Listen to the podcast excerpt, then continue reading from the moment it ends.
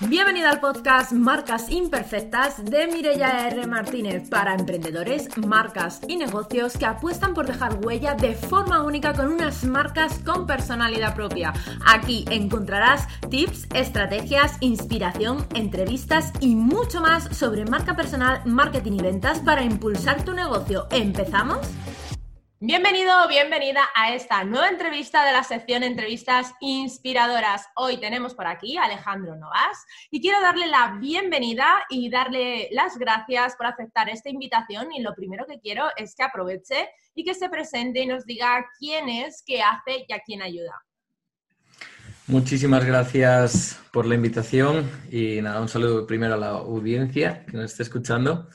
¿Y quién soy? Como digo siempre, culo inquieto, mente inquieta y ya desde hace un tiempo me dedico a, ayudar a la gente literalmente en, en, cualquier ámbito. Yo creo que hay como tres pilares de la vida, que es la salud, el amor y las finanzas. Para mí es como las tres partes que, digamos, la estructura de, de, la vida de una persona para ser feliz. Y empezamos ayudando en la salud con una empresa que es de bienestar, mundoentrenamiento.com y ahora estamos ayudando a las personas en las finanzas, pero indirectamente, gracias a estas dos patas, estamos ayudando también en el área del, del amor, porque si las otras dos están bien, normalmente el área del amor se encuentra equilibrado. Genial. Y bueno, Alex, cuéntanos, yo ya me conozco tu historia, pero seguro que a otras personas les va a resultar muy inspiradora. ¿Tú, eh, ¿Tú siempre has sido emprendedor o no siempre has sido así? ¿O siempre soñaste con esta idea? No, no, no. Es más, yo siempre odiaba el ser emprendedor, literalmente. Mi padre es, eh, para mí ser emprendedor era uh, ser un esclavo del trabajo más que un empleado. Y aunque ahora pueda parecer así, es diferente cuando haces lo que amas o amas lo que haces. ¿Okay? Entonces, mi padre es camionero y para ser camionero es autónomo. Entonces, para mí eso era ser emprendedor y significaba levantarte a las 5 de la mañana y volver a las 10, 11, 12 o 1 de la mañana a veces. Entonces, para mí eso era una locura. Eh, sí, podías generar ingresos, pero es una locura. Eh, eh, para mí era como, hostia, para hacer dinero hace falta trabajar tanto tiempo, estar fuera de casa tanto tiempo. Mm. Entonces, era como la única pata de mi vida que como que no quería. Pero no tenía claro tampoco qué quería hacer y justo cuando empiezas como a tener que pensar, ¿no? Porque te obliga el sistema. ¿Qué, ¿Qué tengo que hacer de mayor? ¿Qué quiero ser de mayor? Y yo veía que no había ninguna profesión hecha para mí y encima empiezo con problemas de salud a nivel intestinales. Por lo tanto, yo ya ahí lo de esfuerzo físico, por cómo estaba mi organismo de jodido, ya no podía hacer. O sea, yo eh, corro un, de, un de una portería a otra de fútbol y ya estoy rendido y con fiebre. No puedo, ¿vale? Porque no sudo por problemas del, organismo. Eh, entonces, trabajos de esfuerzo físico no podía. Así solo me quedaba estudiar y encontrar algo en una oficina. ¿Qué ocurre? Que los problemas de intestino se me empiezan a agravar y trabajar para otras ocho horas para mí ya era eh, incómodo, impensable y no lo veía. Así que quedaba solo o ganar dinero de forma ilegal, o ganar dinero mendigando, o ganar dinero como autónomo y por lo menos eh, trabajando desde casa lo que fuera. ¿Ok? Probé la primera vía y éticamente yo no me encontraba nada bien. Tengo que decir que es la forma más fácil de ganar dinero, pero la forma que más ah, culpabilidad tienes si tienes principios y valores, pues con una ética y moral básica. Así que eso para mí no, no era y lo, lo dejé súper rápido. Y la otra vía, lo de mendigar, yo no lo veía, así que pues prácticamente por obligación empecé a emprender al final te das cuenta que hayas mencionado algo que es un patrón que tenemos muy interiorizado, el hecho de pensar que, el ser autónomo al final supone un sacrificio, pero realmente eh, podemos llegar a encontrar un equilibrio para, como tú dices, encontrar un estilo de vida libre. Pero muchas veces hay gente que tiene miedo a dar ese paso de emprender porque piensa que va a acabar siendo esclavo de su negocio. Total. Yo siempre digo, ah, esto de generar ingresos mientras duermes o, mientras estás en el baño, mientras haces cualquier otra actividad. Se puede, sí que se puede, yo lo hago, pero para poder lograr eso he tenido que pasar muchas horas despierto. Es decir, para hacer dinero mientras duermes, has tenido que echar más horas despierto para lograrlo. Y esto es lo que la gente no, no quiere admitir o no quiere pasar por ello. Y ahí está el principal problema. Obviamente, cuando trabajas para ti, si lo haces bien y con una estructura y vas creando procesos y demás, es muy fácil después delegar todo el negocio a otra persona incluso. Para eso hay gerentes, ¿ok?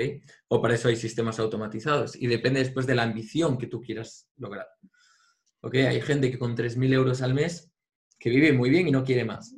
Pues es que para tener 3.000 euros al mes no te hace falta mucho. ¿Ok? Lo que pasa es que la gente también luego se empieza a complicar demasiado. Entonces, para tú ser libre, primero tienes que tener una pequeña esclavitud de tu negocio. ¿Ok? Lo que pasa es que no es esclavitud porque vas a hacer lo que te gusta, entonces no... Sí, pero al final la gente tiene que saber el coste, el coste de lo que supone levantar un negocio, porque muchas veces la gente solo piensa en que un negocio, levantarlo, eh, supone una inversión elevada de dinero. Lo que no se dan cuenta es que efectivamente en ese inicio, aparte de inyectar dinero, por supuesto, en forma de inversión, también hay que invertir en tiempo e invertir energía y que esa esclavitud es temporal. Exacto. Para mí es así. Para mí es así. Y el problema de los negocios online es que como la barrera es tan, tan baja, porque pues, tú estás acostumbrado a tener una aplicación instalada en tu teléfono, Instagram, y tú ves que otra gente que hace dinero está utilizando esas herramientas y dices, ah, pues no puede ser tan difícil. Empiezo a ver, a hacer vídeos y si la gente se engancha a mí, pues es un golpe de suerte y si no se engancha a mí, pues no hay suerte. Y no es eso, eso es una pieza muy pequeñita del negocio que a veces incluso ni hace falta. Entonces, como hay una barrera de entrada tan, tan, tan, tan, tan baja, se piensan que todo tiene que ser tan, tan, tan, tan bajo y que el esfuerzo es mucho menor. ¿Ok? Y, y no es así. Obviamente hay muchísima menos inversión y tanto de tiempo como de dinero que un negocio tradicional, pero ese esfuerzo tiene que estar ahí. Y hay algo que es más difícil que un negocio tradicional. Hay algo que es mucho más difícil en online, que es la conexión con las personas. Hmm. Porque sí o sí vas a tener que aprender a comunicar bien. Y ese es, un problema porque la gente cuando se pone delante de una cámara, cuando se pone delante de, eh, o detrás de la pantalla, empieza a tener una máscara y no comunica bien porque se desconecta de, lo que es él como persona. Si cualquier persona sabe comunicar, lo tenemos por defecto. Pero yo creo que también es, ahí entra un poco de miedo, de inseguridades, de no querer exponerse, de ese miedo a los ataques, porque yo lo veo que muchas veces la gente dice, bueno, si yo no tendría problema, yo no tendría, pero, pero no lo hacen. Y al final te das cuenta que, piensan, no, bueno, pues yo pongo dos fotos, escribo unos textos que a veces ni los escriben ellos y tampoco le han dado esas pautas de componente emocional a esa copy para que de verdad plasmen lo que ellos son. Y al final no se crea esa conexión, como tú dices, que al final es lo que hace dar ese paso más allá y que de verdad te acaben llegando las ventas. Porque si no, Tú, tú, como estabas diciendo, al final un negocio offline, tú tienes la suerte de que la gente pasa por la puerta de la calle, puede llegar a entrar, a hablar contigo, pero en el mundo online casi yo siempre lo digo, eh, tenemos muchísima más competencia, porque no tenemos la competencia del barrio, tenemos la competencia de todo el mundo. Entonces, esa conexión tiene que ser todavía mayor. Efectivamente, tiene que ser mucho mayor y es tan fácil como no perder tu personalidad Cuidado con lo de ser tú mismo, porque tienes que ser tú mismo con tu personalidad, pero no tienes que ser tú mismo para crear un negocio, porque tú mismo tienes muchos miedos y como no venzcas esos miedos, tú no puedes llegar a ser quien quieres tú ser en la vida. Entonces, cuidado con el ser tú mismo, hasta cierto punto. Yo creo que tienes que ser tú mismo en cuanto a tu personalidad, a tus principios, a tus valores, pero sí que es verdad que yo, por ejemplo, me di cuenta tarde, porque yo el primer año de emprendimiento lo tiré totalmente, porque no trabajaba mi mentalidad. Y todos, es verdad que no todos tenemos los mismos patrones, los mismos miedos o los mismos pensamientos, pero te das cuenta que todas esas mm, Sí, bueno, patrones que tenemos en la cabeza lo que han hecho es limitar el avance y el crecimiento del negocio durante X tiempo y al final el tiempo no lo recuperamos, por lo cual es algo que deberíamos trabajar. Yo a, la gente a día de hoy siempre le digo, a lo mejor deberíamos tener una asignatura de mentalidad antes de ni siquiera ponernos a iniciar el negocio, porque eso haría que luego el negocio avanzara muchísimo más rápido. En todos los cursos, ahora en Mundo de Entrenamiento también queremos hacerlo, es meter eh, mentalidad de primeras. Es que va en todo. O sea, yo podría crear ahora un negocio de... Em, incluso de enseñar alemán sin yo saber alemán, porque el 90% es mentalidad. Y hay un montón de contenido gratuito en Internet El problema es que la gente no se atreve a accionar, porque hay como dos, tres miedos principales. Em, y uno es el miedo al rechazo y el otro es el miedo a dar la talla. Y mientras eso no lo superes, es muy difícil que tú te pongas a accionar. De ahí que la gente sea procrastinadora. En realidad no eres procrastinador, es una gran mentira. Síndrome del impostor, le llamamos así, pero es que en realidad eso no existe. No existe el síndrome del impostor. Lo que existe es que tú tienes un miedo a dar la talla una vez que lo vendas, ¿ok? Tienes un gran miedo de, hostia, ¿seré capaz? ¿Esto le gustará a la gente? Oye, sí, si mete a alguien de más nivel que yo y ve que esto se queda corto. Entonces, un miedo a dar la talla. Y para eso lo más fácil que es procrastinarlo. Por eso lo procrastinas. Pero en realidad no es que seas una persona vaga, porque hay, otras cosas en tu vida, y si no, analízalo, donde no eres procrastinadora. Entonces, no eres procrastinador. Procrastinador es el que no hace nunca nada. Tenemos... Sí, hay gente que selecciona qué es lo que deja para mañana. Y muchas veces ves que la gente tiene su lista de to-do para hacer en relación a su negocio. Voy a empezar a grabar vídeos, voy a empezar a hacer webinars, voy a empezar y te das cuenta que no lo hacen porque les da miedo, como tú dices, que ver si dan la talla y ver si realmente se van a sentir afectados por las personas que al final van a consumir el producto o servicio que están ofreciendo.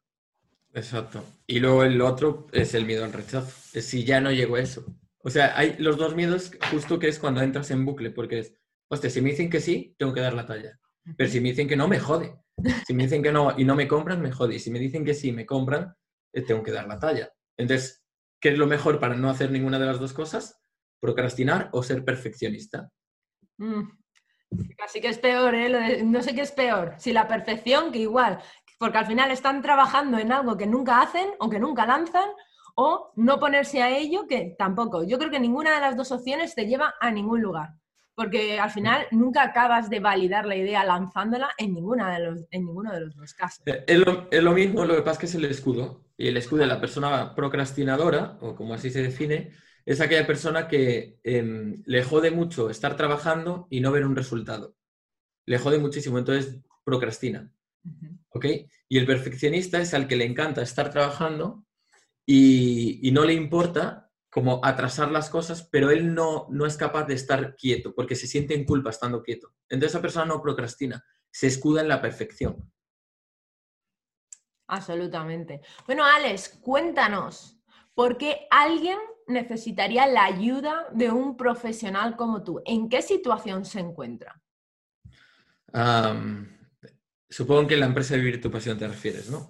Sí, o de la que quieras hablar. Porque el otro día, por ejemplo, entrevisté a otra persona que tiene su marca personal y luego tiene un negocio en la que es cofundadora y estuvo hablando de, la, de los dos negocios porque ella mm. quiso mencionar los dos. Mira, pues por ejemplo, si nosotros, para mí el primer negocio de éxito Mundo Entrenamiento es cualquier persona que sea profesional de la salud del bienestar y quiera una formación extra validada y basada en evidencia científica, que no hay demasiado en el mundo, a un nivel muy pro, Mundo Entrenamiento es para eso. ¿Qué ocurre? Que abrimos otra línea de negocio porque nos estamos perdiendo la gran masa crítica. Entonces, cualquier persona ahora que quiera también aprender de bienestar, entrenar en casa, yoga, pilates, meditación, todo el mega nicho del bienestar, lo estamos cubriendo. ¿Ok? Ok. Después, eh, tenemos la otra empresa que es Vivir tu Pasión, que es donde yo más marca personal tengo, digamos. Y ahí es cualquier persona que quiera crear un negocio o un estilo de vida libre y nuestra herramienta para hacerlo es los negocios. Tú para crear un estilo de vida libre tienes mil y una herramientas. O sea, si quieres te puedes meter en el mercado Airbnb, en trading, lo, que quieras. ¿Vale? Nosotros, ¿cómo lo sabemos hacer? Es con negocios online.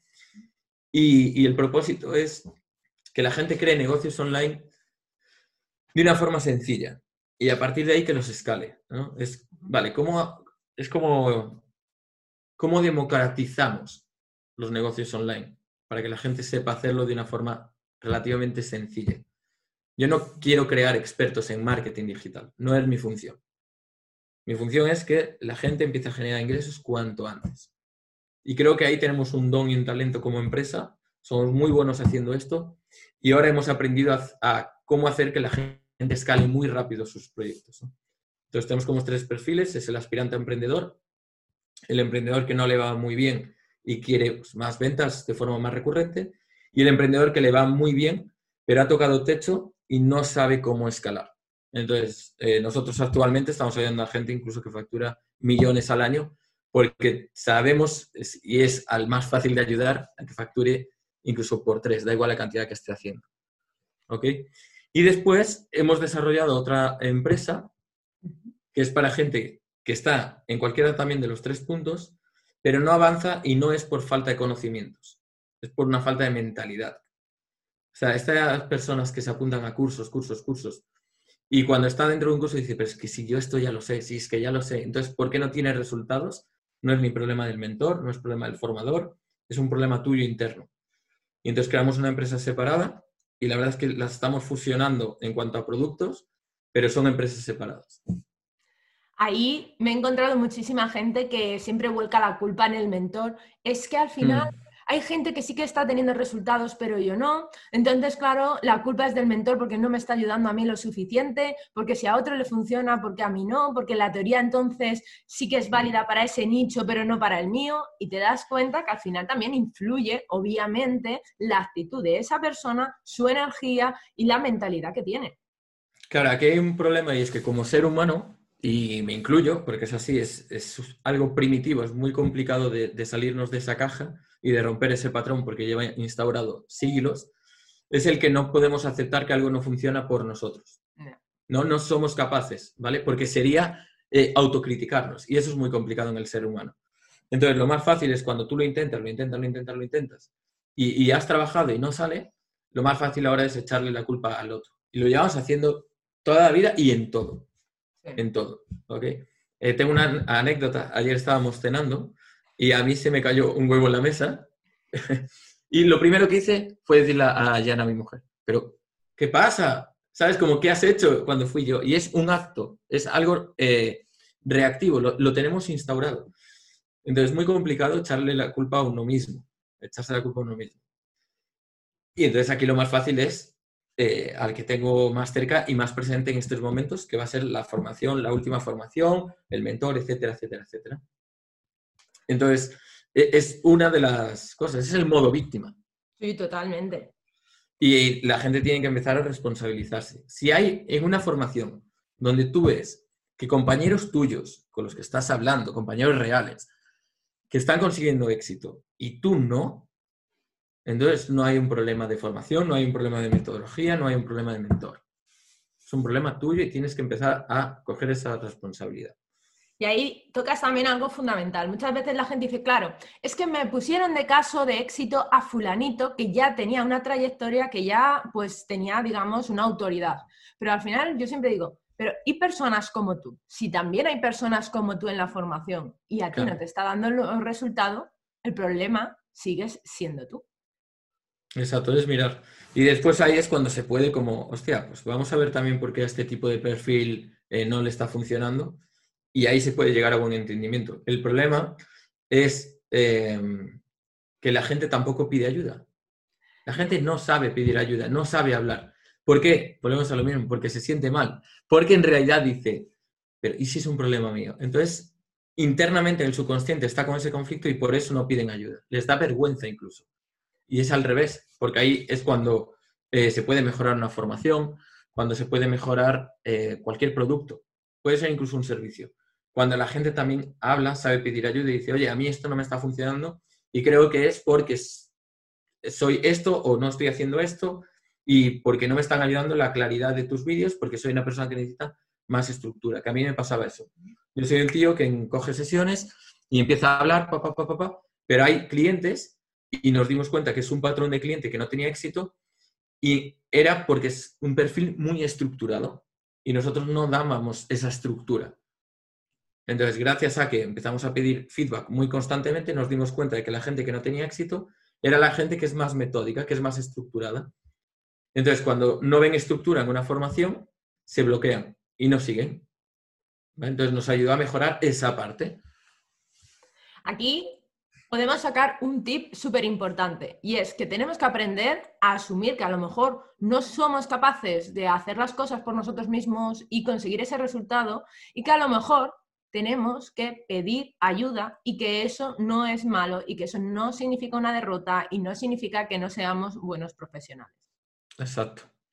Y ahí es donde evoluciona uno, evoluciona el mentor, evolucionan las personas, evoluciona el mentor y al final pues eh, te haces con un gran producto.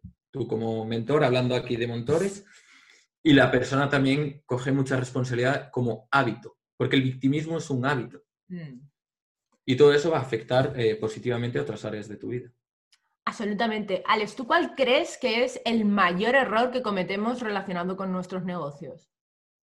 El no enamorarnos eh, de los productos y el no enamorarnos de nosotros. Y esto tiene como raíz la falta de confianza. O sea, tú no eres persistente por falta de confianza.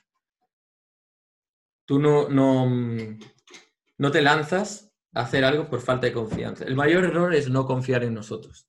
Y cuando tú no confías en ti o no confías tanto en tu producto, le tienes miedo a, no dar la talla, no le pones toda la leña en el asador, no le pones toda la pasión al hablar de tu producto. Y, la pasión es contagiosa. Y cuando tú le pones pasión, cuando hablas, cuando estás ahí vendiendo tu producto, la gente a veces compra esa energía y dice, joder, pues si, si lo está viviendo tanto, debe ser bueno. Por lo menos me voy a dar la oportunidad. Ese para mí es el mayor error. Yo muchas veces he visto a gente decir, es que he comprado a esta persona solo por la seguridad que me transmite. Y como tú dices, con la energía que irradia cuando está hablando del tema que trata. Dice, es que te quedas anonadado y dices, es que le voy a comprar. Y a lo mejor realmente no tiene una necesidad al 100% de lo que está vendiendo, pero ya solo por la seguridad y la energía que le transmite, hacen la compra. A mí me tiene pasado un montón de veces. Y y esa pasión, por eso digo, si no tienes pasión, no lo hagas. Porque esa pasión la vas a transmitir también en las formaciones, en el servicio, etcétera. Y es cuando la gente empieza realmente a actuar también, porque le contagias esa energía. Y si tuvieras que compartir con nosotros tres tips que pudiéramos implementar en nuestro negocio y que incluso nos, nos sirvieran para implementarlos hoy mismo, ¿qué tres recomendaciones o qué tres tips serían? Yo creo que eh, basado en, mentalidad. O sea, lo primero, para no hablar solo de mentalidad, lo primero, enfócate a, realizar la primera venta si estás empezando. O sea, si estás empezando, no te cuentes milongas, no te cuentes historias de que tienes que hacer una web, de que tienes que hacer... ¿Cuál es para ti el camino más corto de obtener tu primera venta? Porque eso te va a cambiar tu mentalidad. Porque va a generar confianza. Entonces, ¿cómo generamos confianza? ¿Cómo generamos credibilidad? ¿Cómo eh, sabemos que el producto funciona?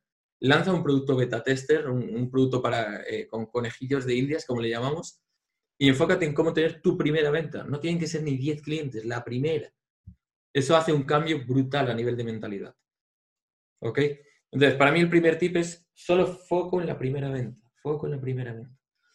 Después, ah, no te obsesiones ni con el por qué, el propósito. Todo eso está súper bien, pero no te enfoques ahí, no te enfoques en cuál es mi pasión. O sea, olvídate de eso y deja que fluya.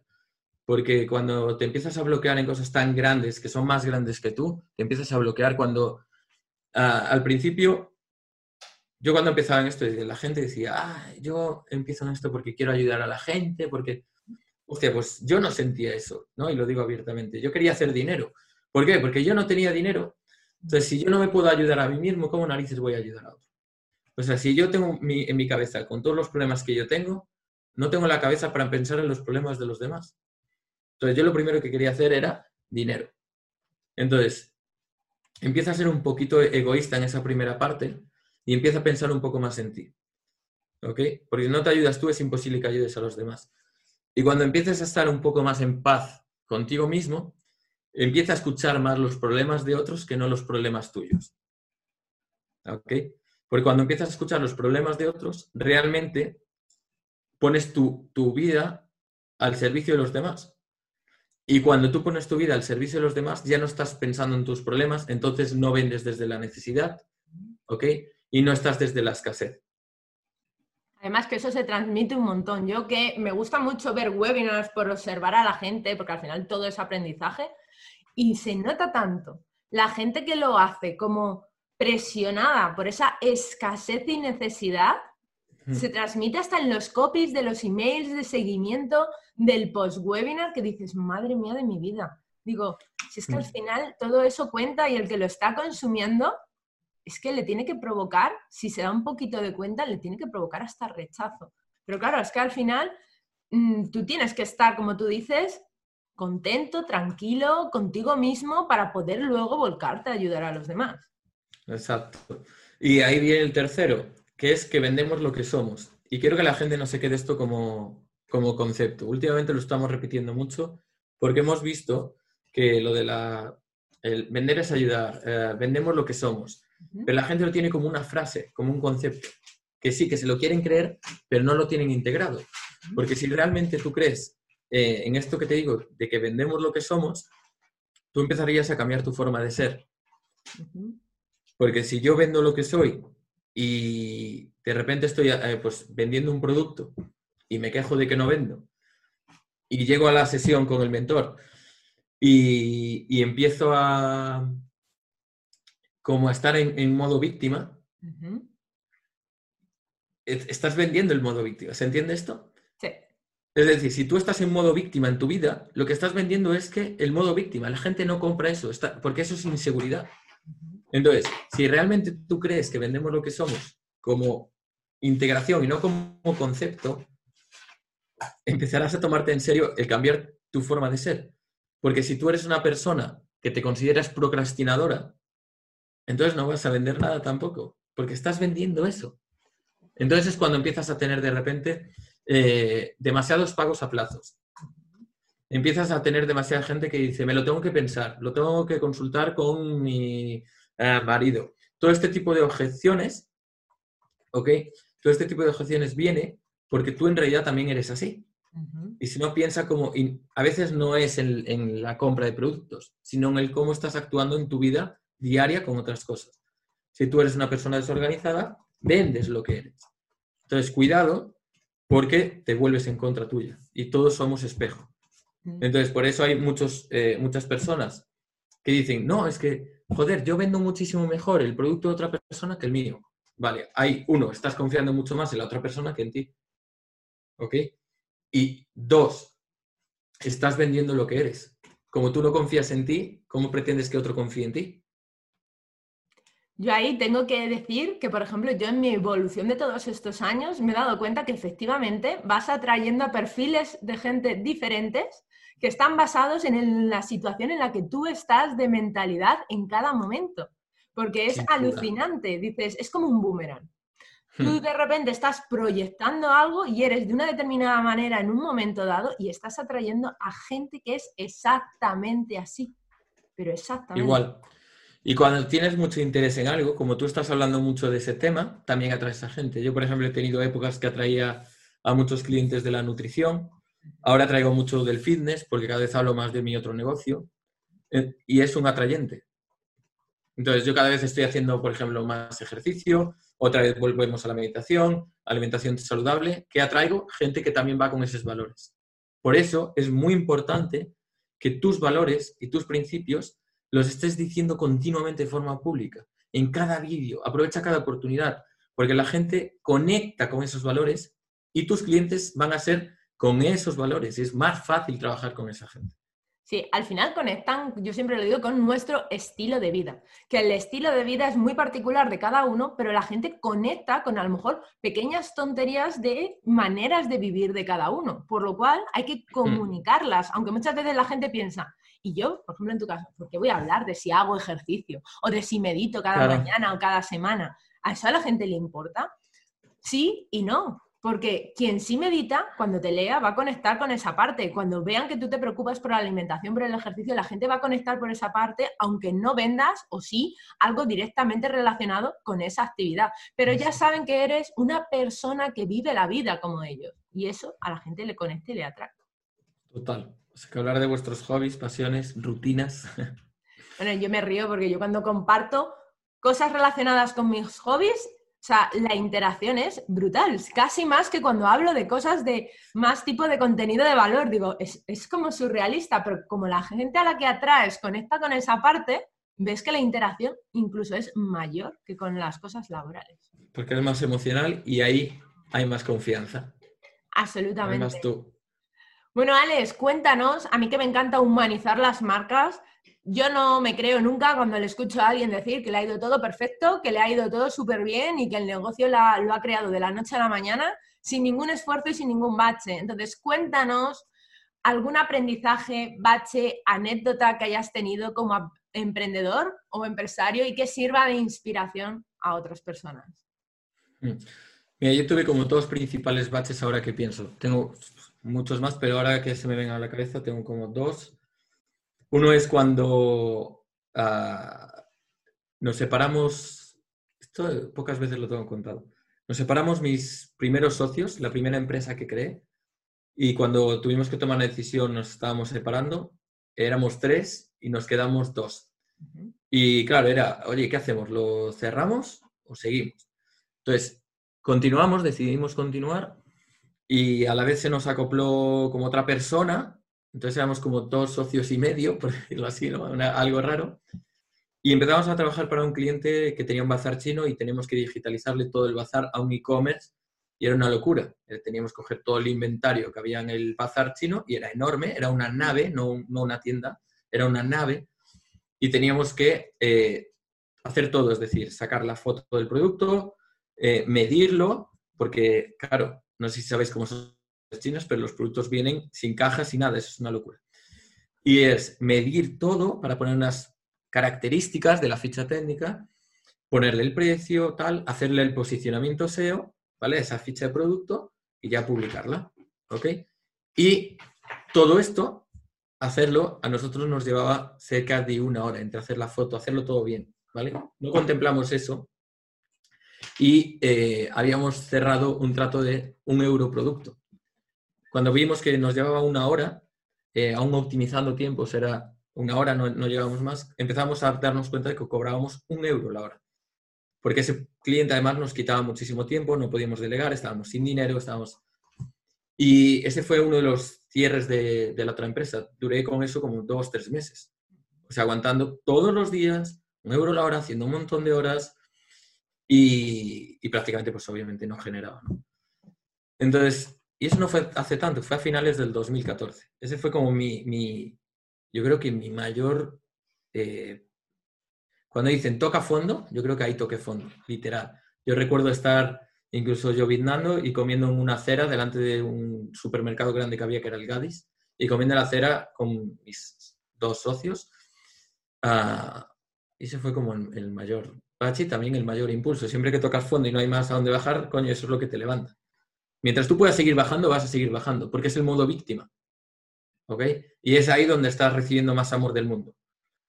Cuando más víctima, más amor del mundo. Y como no sabes conseguir de otra forma, más víctima, más víctima, hasta que ya toca y dices, menos de esto ya, ni para comer, ¿no?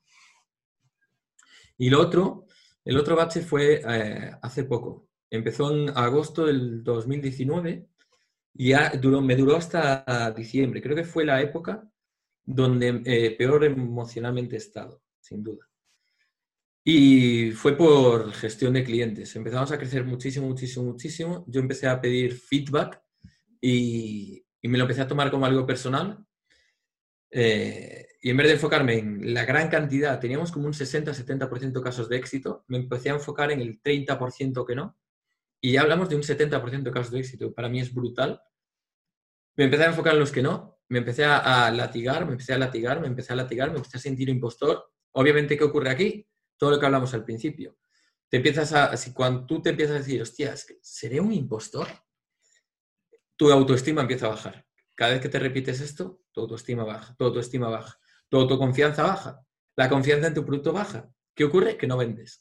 Y de repente, no sabes por qué, haciendo lo mismo, no deja de vender. Y como todo es energía, hasta las cosas que teníamos automatizadas se desploman. Entonces tienes que apagar todo. Y como tú ya no tienes fuerza vital para estar con tanta pasión, porque la gente lo, nota, ¿ok? ¿Qué ocurre? Que no empiezas a vender y empiezas a desaparecer del mapa. Entonces yo decidí desaparecer. Y dejamos de estar súper visibles, papá. Hasta que, otra vez, tocas fondo y dices, vale, o cierro este negocio y le pongo foco al, otro negocio que está yendo súper bien, está en crecimiento y no me afecta emocionalmente. Eh, y para mí el dinero no lo es todo, para mí ser libre es todo y este otro negocio, quiero vivir tu pasión, me está matando ahora mismo. Y si yo pierdo la pasión, eso sí que me va a joder. Porque cuando pierdes la pasión lo pierdes todo. En el momento en el que tú pierdes la pasión, es imposible que empieces a generar ingresos, que empieces a ser persistente, porque no hay confianza, no hay autoestima, no hay seguridad, lo pierdes todo. Entonces, cuando yo detecté que empezaba a perder la pasión, dije, se acabó. Y decidí cerrar la empresa por un mes. En septiembre me cogí a Yana, nos fuimos a las Maldivas, nos fuimos a Brasil. En octubre volvimos, hice un lanzamiento, fue mucho mejor, pero aún no tenía la energía vital y de 58 llamadas, y esto no me había pasado nunca, vendimos cero. Cero. Pero lo curioso es que pasábamos a closes para decir, vale, si eres tú, delega esa parte, cero también.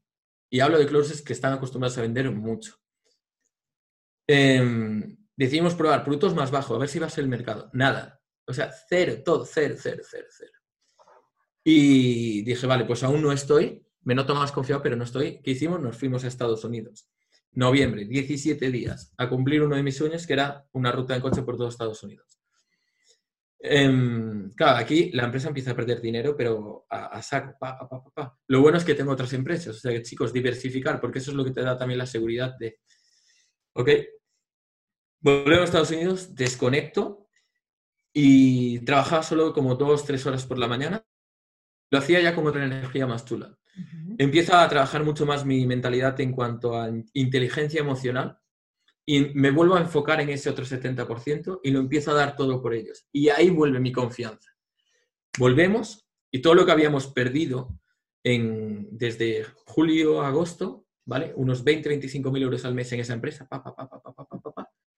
de repente vuelvo con esa confianza, lo recuperamos en diciembre y, ahí fue cuando decidí ya hacer el evento, porque ya me notaba con energía. Hice el evento y ya fue eh, sublime, ¿no? ¿Por qué? Porque era yo realmente. Y más yo que nunca. Había conectado conmigo de una forma que no lo había hecho ya hace años. Una esencia. Había matado el ego, todo esto. Entonces, para mí fue un bache necesario en mi vida porque yo sabía que si seguía creciendo al ritmo que lo estaba haciendo, con esa inteligencia emocional, incluso podría llegar a tener eh, depresión en algún momento. Porque no es lo mismo que tengas cinco haters PIP, los haters PIP eh, son los clientes, ¿ok? No es lo mismo tener cinco que si tú creces y metes a 300 personas en un programa high ticket y que tengas 30, porque puede pasar, eh, va a ser así. Y tú tienes que aprender a gestionar eso, ¿ok? Y se gestiona, como dice uno de mis mentores, cuando hay ese victimismo por parte de los clientes, la forma de devolverlo es tú dando más amor. Y yo como me lo tomaba ego y algo personal, era en modo lucha. Entonces a mí me hacía más daño. Por eso era necesario eh, que a mí me, tuvo que venir esa hostia en ese momento eh, para poder crecer a ese nivel personal y poder crecer a nivel profesional y ahora ya lo que se ve, ¿no? Es, una, es una, un gran aprendizaje lo que acabas de compartir y además muy inspirador porque es verdad que no nos damos cuenta de ese poder que tiene la energía que nosotros estamos irradiando. Porque aunque, como tú decías, es que hasta lo automatizado me ha dejado de funcionar. Es que al final... Curioso. Sí, sí, yo al principio, yo era súper incrédula en esos temas, yo decía, qué energía, qué mala leche, qué carácter, qué no sé qué. Pues si estoy de malas una temporada porque por lo que sea estoy de mal rollo, ¿por qué eso va a afectar a mi negocio? Coño, que sí, que sí afecta. Es que al final no se sabe cómo, parece magia, yo al principio no me lo creía, pero es verdad. Lo acabas impregnando. Y es pura, es pura emoción, fíjate. Eh, un entrenamiento que estoy como más desligado emocionalmente, ese negocio seguía creciendo, porque es que el mercado está en puro crecimiento. El mercado online está en un crecimiento abismal. E-, ese negocio seguía funcionando, pero los otros dos, que estoy más vinculado emocionalmente porque es realmente mi pasión, como la estaba perdiendo, no transmitía ya eso. ¿Y qué hace la gente? Sí, entra en un automatizado, pero la gente te ve en redes sociales. Y tú, aunque desconectes del todo, alguna historia haces. Y la gente empapa de eso y dice, hostia, este, lo que estoy viendo en el webinar ya no lo estoy viendo aquí, o los correos ya no los debe ni escribir él, mucha gente me lo decía, oye, ya no estás escribiendo tú los correos, ¿no? lo notan todo. Y eso hace que la gente no aunque no te conozcan, eh, es como que les falta ese algo que tú tienes. Todos tenemos ese algo. Cuando lo pierdes, se desploma. Justo. Y luego a veces hay que darse ese tiempo. Decías tú que te fuiste a hacer ese viaje que siempre habías querido hacer. A veces no nos damos cuenta, pero necesitamos desconectar para reconectar. El decir, vale, voy a dejar aunque sea de trabajar, aunque eso suponga todavía menos facturación, pero en ese momento, cuando de repente dejamos de quitarnos la presión, tomamos distancia, se nota mucho que de repente empezamos a ver, normalmente volvemos a ver la luz al final del túnel, porque empezamos a reconectar otra vez con qué es lo que realmente queremos hacer con nuestro negocio. Exacto, totalmente. Nosotros cumplimos dos sueños, uno era ir a Estados Unidos y hacer la ruta, y el otro era ir a las Maldivas. Y llevamos tiempo diciéndolo, vamos a ir, vamos a ir, nunca íbamos, hacíamos otros viajes, pero no priorizabas esos sueños personales. ¿no? Entonces yo creo que fue un golpe, un aviso a la vida para, oye, tío, que sí, que estás teniendo un estilo de vida libre de puta madre, pero dedica tiempo a lo que realmente quieres a nivel personal. Al final hay que saber escuchar, escuchar al cuerpo, a la mente y darte ese tiempo también para ti, porque al final hay que buscar ese, equilibrio con el que disfrutar del día a día, de tu negocio, para no perder esa pasión y esa ilusión con la que, con la que normalmente empezamos y que deberíamos mantenerla para luego seguir proyectándola y que eso se vea y la gente se impregne de él. Total. Bueno, Alex, muchísimas gracias por aceptar esta invitación, por todo lo que has compartido, que es súper inspirador, seguro que va a ayudar a un montón de personas. Y nada, ahora cuando aproveches para despedirte, quiero que eh, en este momento digas a la gente dónde te puede encontrar en redes sociales, página web, para que si quieren saber más de ti, pues puedan hacerlo. Pues mira, justo ahora estamos renovando la web, a ver si la lanzamos ya, no nos falta nada, y sería vivirtupasión.com, igual que siempre. Y ahora el canal donde más activo estoy para no liar a la gente, ir a vivirtupasión.com barra Telegram, y ahí estamos difundiendo un montón, avisamos de los directos de Instagram, y a raíz de ahí ya me podéis encontrar también después en las redes sociales. Genial, Alex. Pues muchísimas gracias.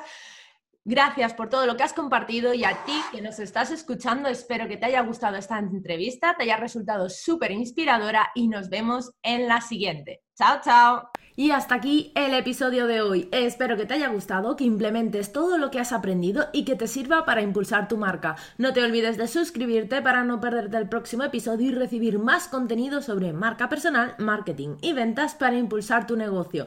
Gracias por acompañarme. Si te ha gustado el capítulo, dale a me gusta, comparte y comenta. Si compartes tu aprendizaje favorito de hoy en Instagram mencionándome, mi usuario es Mirella R. Martínez, lo compartiré en mi perfil. Así podré llegar y ayudar a más profesionales como tú. Te espero en el próximo episodio y hasta entonces nos vemos en las redes. Chao, chao.